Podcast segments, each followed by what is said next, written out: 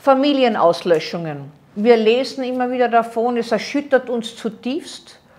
Und erstaunlicherweise, wenn ein Vater oder eine Mutter die ganze Familie auslöscht, kommt es dann dazu, dass wir uns fragen, was war denn das Motiv dabei?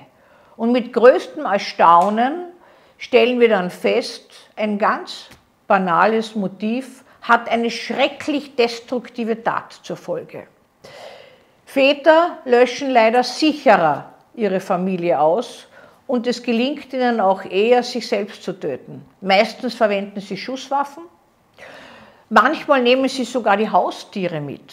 Und der letzte Fall, der tragische Fall, wo ein Vater seine drei Kinder und seine Frau mit Schüssen getötet hat, war der Fall, dass man draufgekommen ist, dass er das Impfzertifikat seiner Frau gefälscht hat und auch sein eigenes und dass das der Arbeitnehmer erfahren hat. Die Kette der Ängste muss existenziell geprägt worden sein, sodass er Angst gehabt hat, alles zu verlieren, dann in das Gefängnisament kommt und die Familie sowieso ausgelöscht dann wäre. Und bevor das passiert, übernimmt er lieber selbst die Kontrolle, löscht alles aus, alles ist dann zu Ende und es spielt keine Rolle mehr, ob der Impfpass gefälscht ist. Das heißt, Anlass, Motiv könnten wir sagen und Folgen stimmen so oft nicht überein. Es sind ganz banale Motive, die im Einzelnen einen überwertigen Stellenwert bekommen und dann zu furchtbaren Handlungen führen.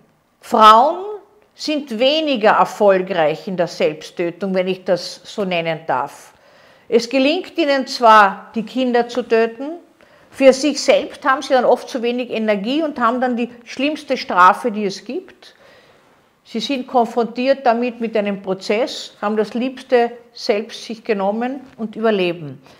In 50 Prozent der Fälle allerdings nicht länger als zwei Jahre, weil die Suizidgefährdung einer Mutter, die getötet hat, ist enorm hoch. Ist ja auch verständlich.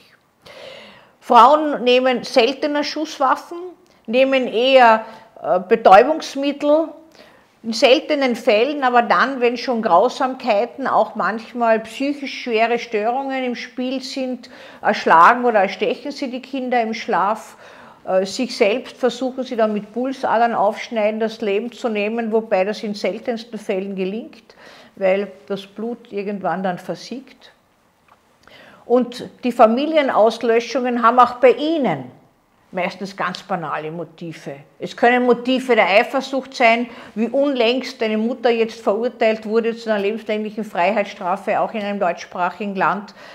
Die hat ihre fünf Kinder vergiftet, weil sie selbst nicht mehr leben wollte, die Kinder als erweitertes Selbst mitgenommen, ohne jetzt eine Geisteskrankheit zu haben, also eigentlich einen erweiterten Mord begangen, weil sie auf Facebook ein Foto ihres Ex-Mannes gefunden hat, wo eine Frau küsst. Es war unerträglich für sie.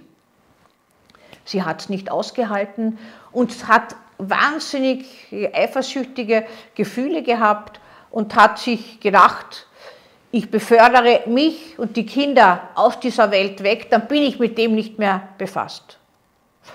Ja, man könnte sagen, auch ein banales Motiv. Und wenn Sie so nachforschen bei Familienauslöschungen, dann stellen Sie fest, dass die Motive nie nach außen hin groß wirken und trotzdem grausamste Taten zur Folge haben. Das heißt, wie schwer ein Motiv wirkt und was es in einem auslöst, ist immer individuell, je nachdem, welchen Stellenwert man diesem Motiv gibt. Ein erweiterter Mord ist in allen Fällen dann da, wenn nach der Tötung der anderen die Selbsttötung erfolgt oder zumindest geplant ist. Ein erweiterter Selbstmord ist immer verbunden mit einer seelischen Erkrankung. Man nimmt die anderen mit, weil man sie nicht im Leben lassen will und man selbst aus krankhaften Motiven, also nicht aus Eifersucht jetzt, sondern zum Beispiel aus wahnhaften Motiven, weil man überzeugt ist, die Welt geht unter, äh, es kommt der Krieg, man wird äh, mit dem nicht fertig, es kommt eine Hungersnot oder die Apokalypse droht oder ein Komet wird uns treffen und so weiter.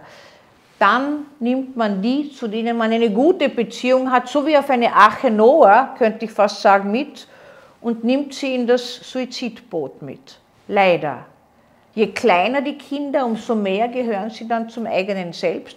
Etwas, was bei Frauen viel häufiger vorkommt als bei Männern. Das sind die beiden furchtbaren Fälle von Familienauslöschungen, die den erweiterter Mord und der des erweiterten Suizids.